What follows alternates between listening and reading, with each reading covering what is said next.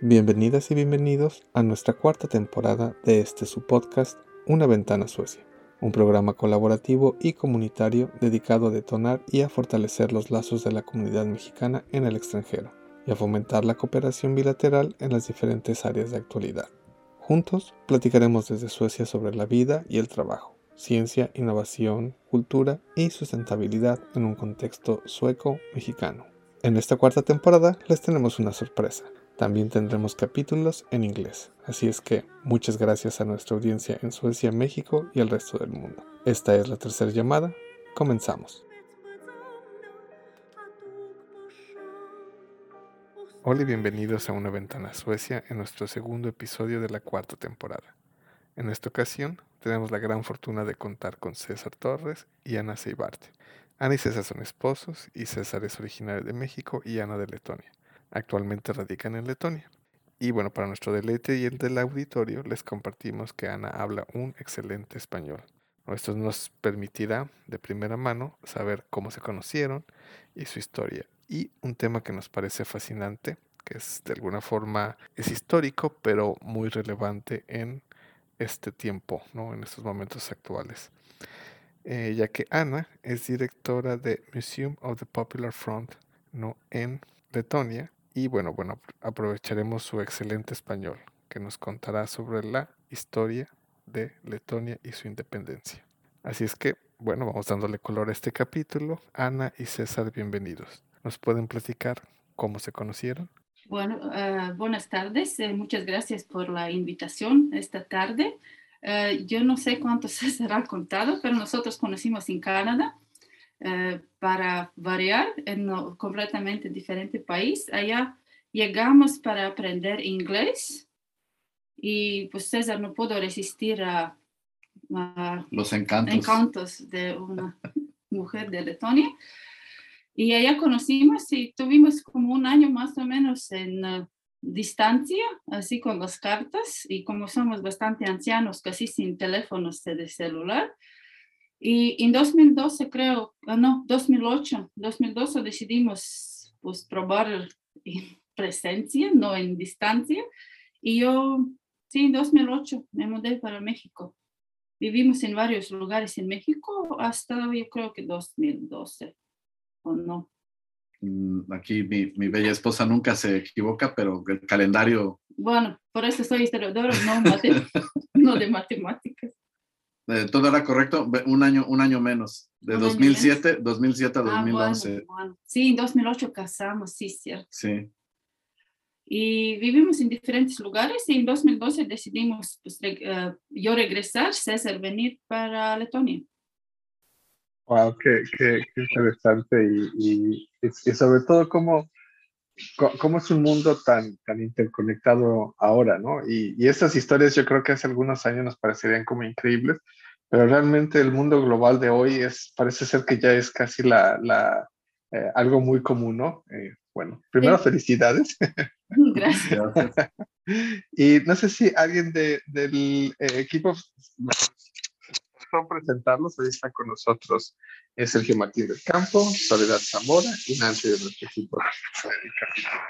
Eh, ¿Quién le gustaría hacer la siguiente pregunta? Sol, adelante, por favor. Hola Ana y César, bienvenidos. Qué gusto que estén con nosotros el día de hoy. Muchas gracias. Eh, a mí me gustaría eh, preguntarle a Ana, ¿cómo describirías la experiencia de una mujer de Letonia en México? Uh, es país completamente diferente. Yo creo que de un lado yo tenía uh, como un shock, porque aquí todos pensamos que México es un país súper caliente, así literalmente como súper caliente, como Mérida es todo país, que todo el tiempo hace 40 grados y que toda la comida es súper picosa. Porque cuando llegué, llegué pues descubrí que no es no todo es picoso y en México en las, durante el invierno yo sí tenía frío. Para mí esto era una sorpresa que hay frío en México porque yo de veras pensé que hace mucho calor todo el tiempo. Y mm, era bastante interesante porque yo llegué sin hablar nada de español, nada. Yo tomé unos cursos en una, pero lo más me ayudó las telenovelas que yo estaba viendo en tele, de la novela Si Prensa María. Yo estaba leyendo todas las tardes y así, bueno, así yo aprendí español porque en México vivimos demasiado poco para que yo pude tomar los cursos más largos, entonces yo solo base. Y inicio sí era un poquito, uh, ¿cómo decir? incómodo, porque como yo no hablaba idioma, yo siempre andaba con César y no pude hacer nada sola. Y a mí no me gustó porque, porque aquí antes de ir a México yo estaba suficiente independiente, yo trabajaba, yo hacía todo solo, ok, por mi cuenta y de repente yo no puedo salir desde la, ni salir de la casa, yo no puedo ni ir a la tienda para comprar helado, porque yo no sé cómo preguntar helado. Uh, pero para mí, uh, México de otro lado también era como eh, sueños míos y quizás más sueños de mis papás, porque, especialmente de mi papá, porque mi papá siempre gustaba leer libros sobre indios y especialmente indios de Latinoamérica, mayas, aztecas, para él era como sueño. Uh, que él uh, estaba viendo películas y ver en vida estos lugares que yo había leído en los libros o visto en las películas, en las fotos, era de veras, de veras muy increíble y esta como, um, ¿cómo es cuando es mucho? de naturaleza es completo. Aquí, por ejemplo, en, la, abundancia. abundancia de diferencia, de qué tan diferentes son. México, en un lado hay un montón de muy grandes las montañas en otro lado es casi desierto, este diferente. En, la, en eh, Letonia así no es, toda Letonia es menos lo mismo.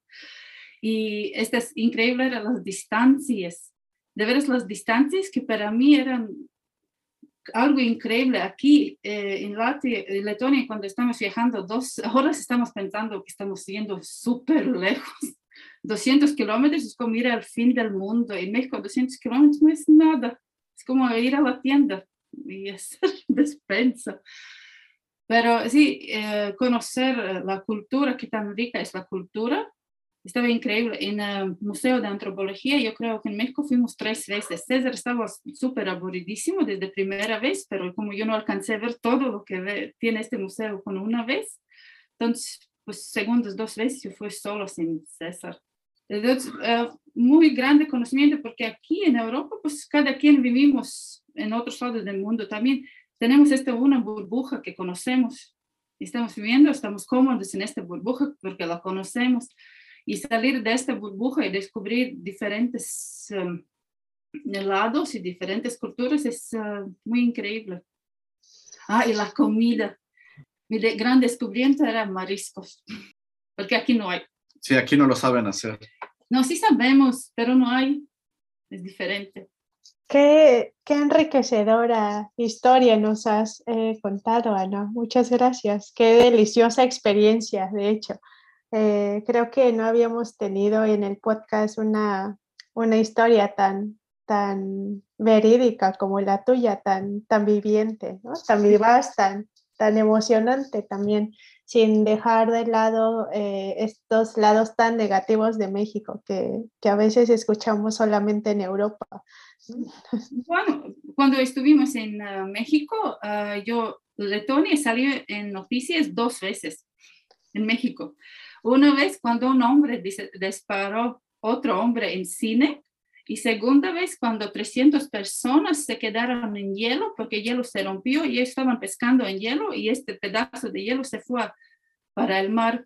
Entonces, yo creo que en México también estas noticias de Letonia que salen son muy raras y no hacen una imagen, bueno, o disparan en cines o todos están sentados en pedazos de hielo, pescando, así, porque también compañeros de César uh, pensaron, sabían, único de Letonia lo que sabían era estos dos hechos, nada más. Entonces, imagen era muy raro de donde yo vengo. Y hasta su tía preguntó si tenemos teles de color. sí, tenemos teles de color. No estamos directamente en bosque todavía. Sí, sí llega, sí llega hasta el árbol. Eh, sí, sí, ya llegamos. Pero cuando uh, mi familia vino a visitar nosotros en México y fuimos a, a Teotihuacán, Uh, ajá, mi papá estaba diciendo que se cumplió su sueño de idiota, entonces estaba muy feliz. Yo creo que ellos también aprovecharon que como estamos allá, aprovechar a visitarnos y cuando ellos regresaron, mi mamá bastante frecuente lo como comenta que después de regresar de este viaje a México, solo dos semanas yo creo que ellos se quedaron, cambió también su manera de comer, porque antes nosotros nunca comimos nada picoso, porque aquí no está muy común comer picoso, pero ellos trajeron los chiles diferentes secos o comen salsa, y ahora mi mamá uh, más picoso que antes, que es algo nuevo para todos, nos, nunca ya estamos acostumbrados los últimos 10 años, pero antes esto tampoco hacían y mi hermano todavía recuerda un desayuno de chilaquiles, es como su sueño de pues 10 años que él comió un de chilaquiles y yo, yo, creo que es único que recuerda de viajes chilaquiles, es como se quedó en su mente. Ah, pues muchas gracias, Ana. Qué enriquecedora historia, la verdad. Eh, creo que cuando visitamos otros lugares sale de nuestra perspectiva esos estereotipos, ¿no? Que nosotros creamos en nuestros países. Cuando llegamos a los lugares decimos, ah, claro, existe otra cosa. Sí, es, es tratar de romper también nuestras eh, ideas que tenemos sobre este lugar, porque especialmente si nunca hemos ido, hemos leído, alguien ha contado noticias o algo, pero ir con mente abierta Muchísimas gracias, eh, Anesol. ¿Les gustaría hacer otra pregunta, Sergio Nantli? Muchas gracias, Ana. Ahora sí suenan muy interesantes estas historias, como dices, de una persona de, Letonia vivir a México y qué tomas de México de regreso a, Letonia, tanto tú como tu familia. Y bueno, actualmente también, ahora sí, en, en un factor ya, ya damos de comida del factor cultural, pero pues también muchas veces está el factor histórico. Y bueno, Letonia, para los que muchos a lo mejor no recordarán, pues fue un país de la, de la Unión Soviética que ganó su independencia en los noventas. Y bueno, uh, como tengo entendido, pues tu trabajo es directora de un museo, que es el museo que representa el movimiento, que cimentó la transición de la Unión Soviética a ahora sí a lo que es Lituania independiente. En los 90, no sé si pudieras describir un poquito más tanto de tu trabajo en este museo, así como de lo que fue este movimiento de, ahora sí este movimiento o esta organización, que fue la que permitió las primeras elecciones libres en, en Letonia. Sí. originalmente, eh, Letonia está fundada en, 2000, eh, en 1918 Uh, y independencia duró 20 años cuando uh, empezó la Segunda Guerra y en 1940 perdimos la independencia. Pero durante estos 50 años de ocupación de Unión Soviética, cuando estuvimos parte igual que la de Letonia y en Estonia, mucha gente todavía recordaba este país libre de antes, porque recordaban, eh, y también, por ejemplo, mis papás nacieron ya mucho después, en 59, cuando el país libre no existía, pero ellos crecieron con sus cuentos de sus papás o abuelos que antes que era 20 años, tuvimos país libre. Yo sé que 20 años es muy corto para esto, pero estas memorias de gente o memorias plantadas en tus cabezas que no sobrevivieron, estaban muy fuertes, uh, digamos, en sus cabezas. Y todos 50 años, algunos grupos estaban resistiendo, quizás no tan grandes, por eso no salió mucho y muchos de ellos mandaron a Siberia o de otras maneras tenían uh, castigados. Y en 1985, cuando en poder viene mm, Gorbachev, él es bastante más joven que otros sectarios del Partido Comunista, él tiene como 50, otros estaban mucho más viejos, 80 o hasta um, algo así, y él viene con otras ideas, un poquito, moder, digamos, modernizar Soviet Union, y aparte de modernizar en manera económica, porque era obvio que en Soviet Union este sistema económico no funciona. Por ejemplo, ellos tenían esta idea de, de, eh, fábricas descentralizadas, digamos que, no sé, una cosa puede ser radio, no puede ser hecho en un país, eh, una república soviética, que en cada república soviética hacen una parte de este radio y en el último país eh, solo arman este radio. Entonces todos dependen de otros. Y cuando él viene, él quiere cambiar un poquito este sistema, introducir algunos como elementos de capitalismo para que este sistema económico esté más uh, viva un poquito vivirla, pero lo que es importante, él da como chance a gente unirse en grupos y hablar de los temas que antes eran prohibidas. Y yo creo que él, como él no imagino cuánto en Bálticos esto va a agarrar esta idea, es su promesa que gente puede unirse.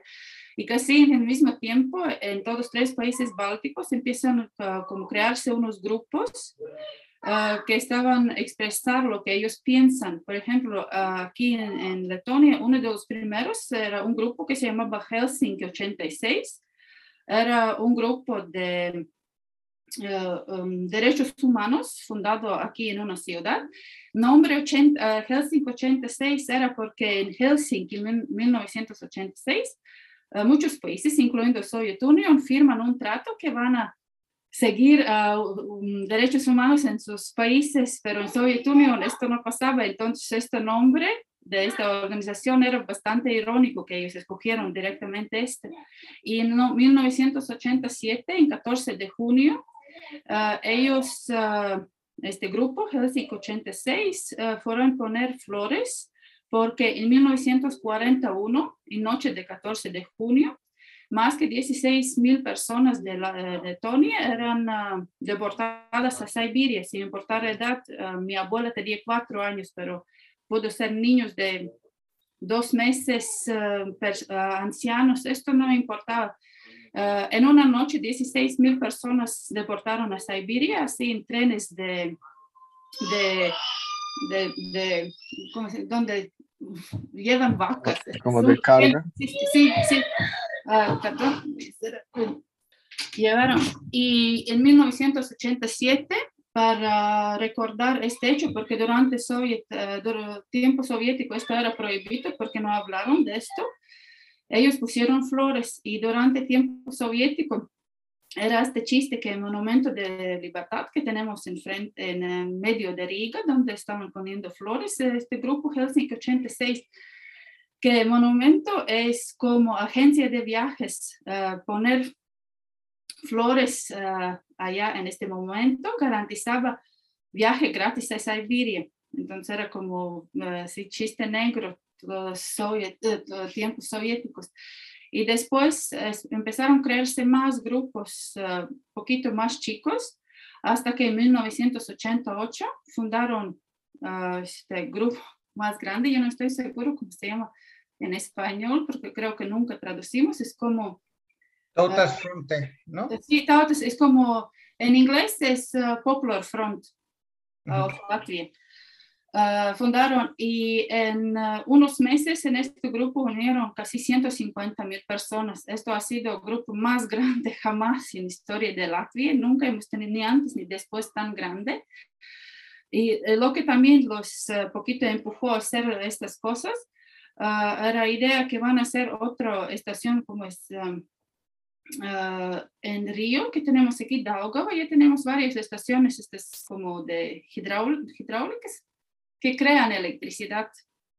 Ya tenemos uh, cuatro, tres de estas y querían hacer una más y destruir única parte de Río que ha sido sin tocar. Así está muy bonito esta parte, yo creo como que hemos quedado única que no han tocado con estas uh, construcciones y querían hacer allá una más y destruir última parte del río que es como es sin tocar, alguien lo tocó.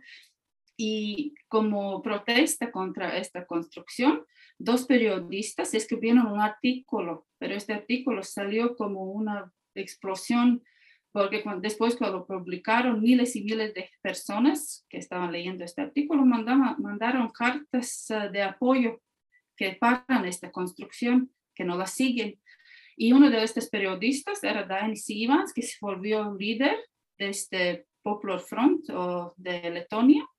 Era muy joven en este momento, 30 años, y él todavía pues, está vivo, él tiene un poquito más que 60 y trabaja también con nosotros en museo. Y él dice que está muy raro que en edad de 33 él ya estaba en, estuvo en libros de historia y todavía está joven, pero ahora cuando él viene a nuestro museo y a veces él da excursiones, dice que él está contando sobre él mismo, que está muy raro contar de él mismo, excursiones como que él es parte de historia, pero ni siquiera está, no se siente tan viejo, pero es parte de historia de los últimos 30 años. Y este eh, grupo de Latvia, ellos uh, en Letonia, en Estonia, fundaron algo muy parecido. Y en primer año, ellos uh, no dijeron que quieren independencia de sus países, porque era claro que si van a decir que quieren independencia completa, uh, Gorbachev o Moscú van a cerrar esto todo y no va a funcionar nada. Y Gorbachev hasta usaba Popular Front de Letonia y también de Estonia y Lituania como ejemplos que sus um, uh, ideas funcionan, que él tiene mucho apoyo en países bálticos. Todo esto cambió en 1989, en agosto 23, cuando hicimos uh, Camino Báltico, que era una acción enorme. Uh, era para memorar 50 años de pacto de Molotov-Ribbentrop, que uh, de acuerdo de este pacto, todo países, todos tres países bálticos cayeron en, uh, abajo de influencia de Soviet Union, cuando en realidad perdimos esta independencia. Y este camino báltico era, uh, yo creo que la acción más grande que nosotros jamás hicimos, era más o menos 600 kilómetros largo. Se unió más que 2, mil, 2 millones de personas por 15 minutos de directamente en el momento cuando firmaron este pacto, hace 50 años. Pero para que esto funcione mejor, una semana antes que esta acción pasó, uh, todos tres grupos de países bálticos que organizaron este uh, uh, Camino Báltico, ellos mandaron una, un fax, todavía un fax, a todos los medios del mundo para que ellos saben que en agosto de 23 van a hacer esto, van a organizar. Entonces, en el momento de agosto 23, en todos tres países bálticos un montón de periodistas extranjeros filmando, haciendo fotos, entrevistando gente. Y ya en siguiente día, en agosto 24, en muchísimos uh, periódicos también, yo creo que en México, hasta yo encontré, salió noticias de esta, uh, lo que hicieron. Uh, y es momento, todos dicen, hasta todos los historiadores dicen, es momento cuando Gorbachev entendió que los bálticos lo jugaron, usaron, lo usaban. Y cuando un asistente de él que estaba viendo junto con Gorbachev en este, mm, camión, eh, este camino báltico, di, recuerde que Gorbachev estaba viendo y dice que él dijo, ellos se van, que ya no tiene manera como hacer que nosotros regresamos. Y después 89 está todo mundo como se fijó que estamos aquí, después de 50 años todavía estamos aquí peleando por independencia.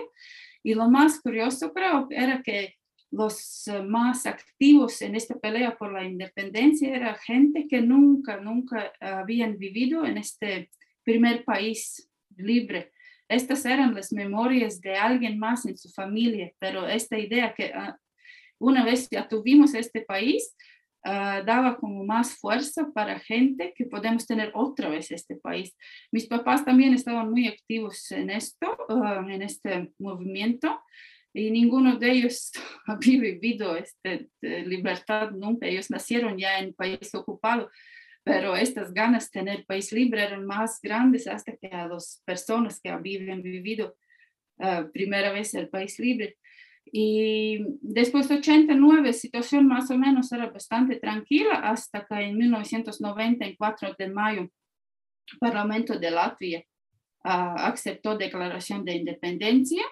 Uh, Moscú no aceptó y empezaron varias como sanciones económicas contra todos los países bálticos porque nosotros aceptamos estas de, de, declaraciones más o menos en el mismo tiempo pero lo peor, digamos, último peor vino en 1991, eh, en enero, cuando hubo varios ataques, primero en Vilna, eh, en Lituania, y después en Riga también, cuando los tanques o, como soldados estaban atacando gente, gente sin armas. En Lituania mataron 14 personas con tanques, así llegando al una gente en, eh, en Latvia, nosotros eh, éramos más afortunados, eh, solamente seis, que también es horrible que los mataron. Y después esto, un, Estados Unidos y también otros países estaban decir, regañando Gorbachev, que como está, que está atacando gente en la, básicamente en la calle. Gorbachev dijo que él no supo nada de esto, pero nadie creo que él no supo nada porque no puede ser que él solo descubrió cuando enseñaron en tele. Y después esto, este enero de 1991, era más o menos espera como hasta agosto, cuando en agosto pasó Puch en Moscú. Y nosotros en Baltics aprovechamos este Puch y ya declaramos independencia completa antes de otros países en Soviet Union, Unión Soviética. Uh, la cosa como curiosa, que ahora es curioso, yo creo que en este momento no tanto, cuando ellos aceptaron en el Parlamento este documento que Latvia ya cambia el nombre de República Soviética de Letonia a República de Letonia, que con este documento cancelaron todas las leyes soviéticas. Entonces, por una semana en Letonia no hubo ninguna ley así, pero nadie fijó que no hay leyes. Un abogado después dijo que básicamente una semana tuvimos eh, gente en, eh, eh, como encarcelada sin razón, porque no había ningún documento, porque están en cárcel, pero como gente no se, se fijó, ellos muy rápido arreglaron este documento porque importante era que este documento ellos aceptaron. Y en este periodo de recuperar la independencia muy uh, importante para nosotros también era Boris Yeltsin, que yo creo que es poquito pena como lo recuerda el mundo afuera de nosotros, porque yo creo que el mundo más recuerda como un borracho, uh, no borracho que está como molestando a los secretarios de presidente de Estados Unidos, pero en, en 90, 91, er, en realidad era persona muy como uh, con mucho ¿cómo decir? Eh, sin miedo, él no tenía miedo, él estaba listo a pelearse contra esto, claro, por, por sus ideas, pero uh, Rusia era el cuarto país que reconoció independencia de países bálticos. Uh, Unión Soviética ya era más tarde, pero Rusia era el cuarto país. Primero era Islandia, y cuando después preguntaron a primer ministro de Islandia si él no tenía miedo o cómo él reconoció el Báltico tan rápido, él dijo que países chiquitos deben estar juntos porque nadie sabe cómo estar tan chiquito y es, Islandia es hasta más chico que nosotros. Y Rusia era cuarto, para nosotros esto que Rusia eh, reconoció era muy importante. Más importante, claro, era que reconoce Estados Unidos, porque es país eh, mm, no más grande, pero más poderoso del mundo. Estados Unidos pensó casi un mes para reconocer, porque después ellos dijeron que ellos tenían miedo qué va a pasar cuando se cae un imperio con armas nucleares, porque nunca antes en historia había pasado algo así. ¿Qué va a pasar? En este momento no pasó nada, pero ellos tenían este miedo. Pero, no todos eh, digamos, países en Europa estaban muy felices con este cambio de política en, en, Europa, que de repente se cae un país y se crean un montón de países nuevos en Europa. Por ejemplo, uh, Helmut Kohl de Alemania y también François Mitterrand, ellos estaban bastante molestos porque uh, nuestra salida de Unión Soviética uh, destruyó este balance que tenía Europa en este momento, porque de repente aparecieron nuevos miembros, nuevo, país, nuevo país que era Rusia. Y su primer presidente, Boris Yeltsin, hasta primeros como unos años, desde 91 hasta como 96, en realidad esto se veía que se van a ir camino más democrático, pero bueno, esto no pasó.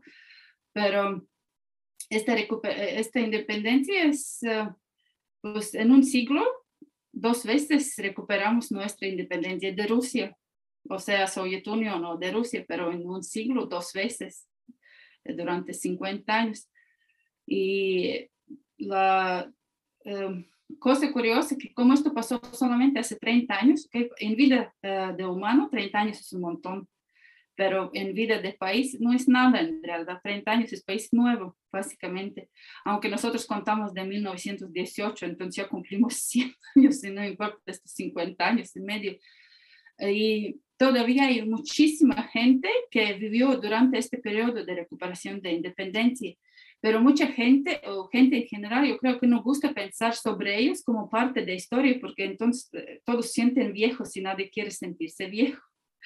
Y para mucha gente, esto no es historia, es como su vida todavía, porque no, que esto no puede ser historia, esto apenas acaba de pasar.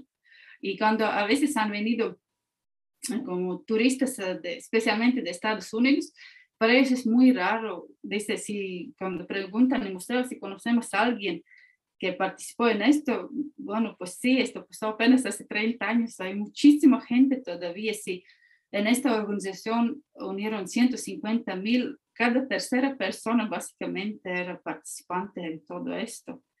Y está, está interesante. Eh, lo, otro también, lo más años pasan, a veces gente recuerda que ellos eran más importantes que en realidad.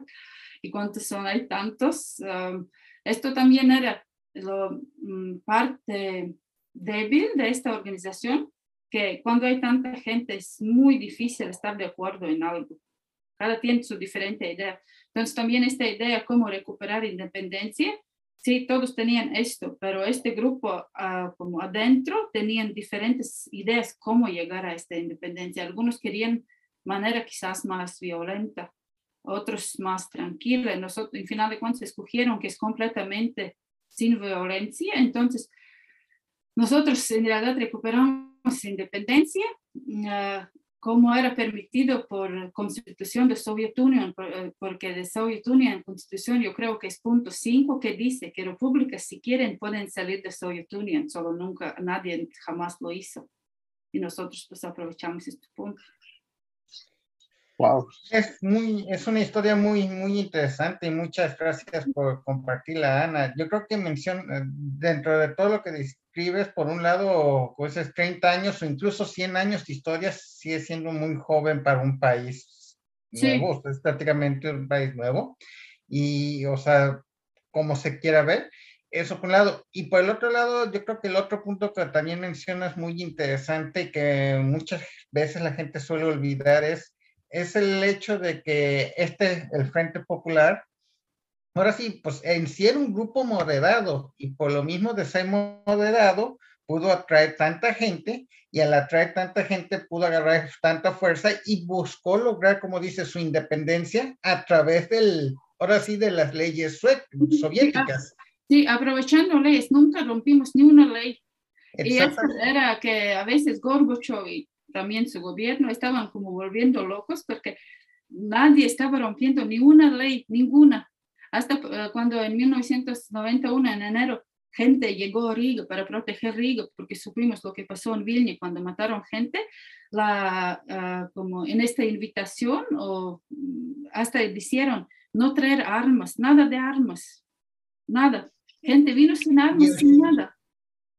Y, cuando... Y, al final se logró su objetivo y lograron su independencia de nueva cuenta. Eso es algo, yo creo, en, verdaderamente admirable. Muchas, muchas gracias por toda esta explicación, Ana. Sí, muchísimas eh, gracias. Dante, no sé si quieres hacer alguna pregunta para, para Ana. Eh, igualmente muy, muy sorprendida de, este, de la historia, de que nos cuenta Ana. Muy poquito nosotros sabemos de, de Lituania y la verdad es que es súper, súper interesante. Muchas gracias por eso. Y, a mí me gustaría ahora también preguntarle a César, el como mexicano, llegando a, este país, ¿qué es lo que le sorprendió y qué es lo que mm, tal vez no se imaginó que se iba a encontrar hasta que llegó? Bueno, pues Ah, muchas gracias por la, pregunta y es muy, muy raro el shock cultural aquí en, en Letonia porque pues obviamente yo creo lo que la gente primero piensa y les ha de haber pasado a ustedes igual es el clima, ¿no?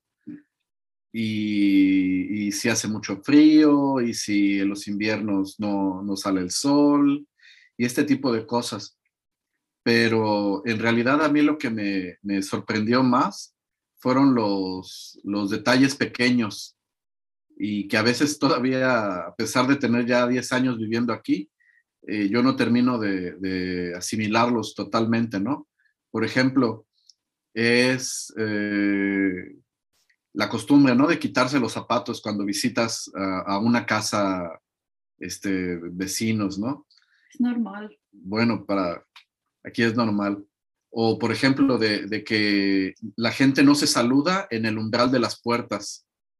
O estás adentro o estás afuera. Pero, pero en el umbral no.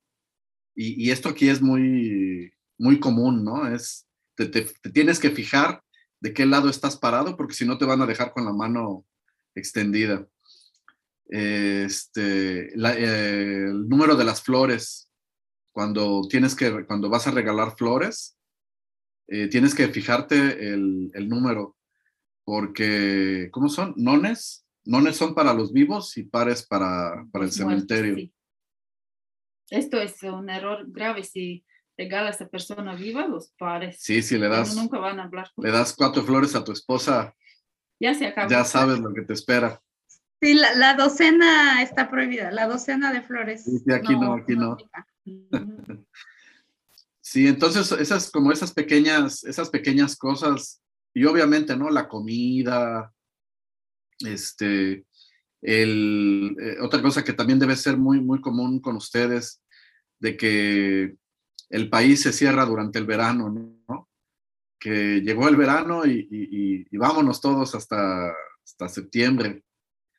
Y, pues es algo que, teniendo yo mi, experiencia de, vida en México, en Estados Unidos, en Canadá, eh, pues sí son cosas que, te sorprenden, ¿no? Porque a lo mejor te esperas, como decía al principio, el, frío y la comida y, este, el, clima y todo, pero, pero estos pequeños detalles, ¿no? Es lo que terminan llamándote más la atención.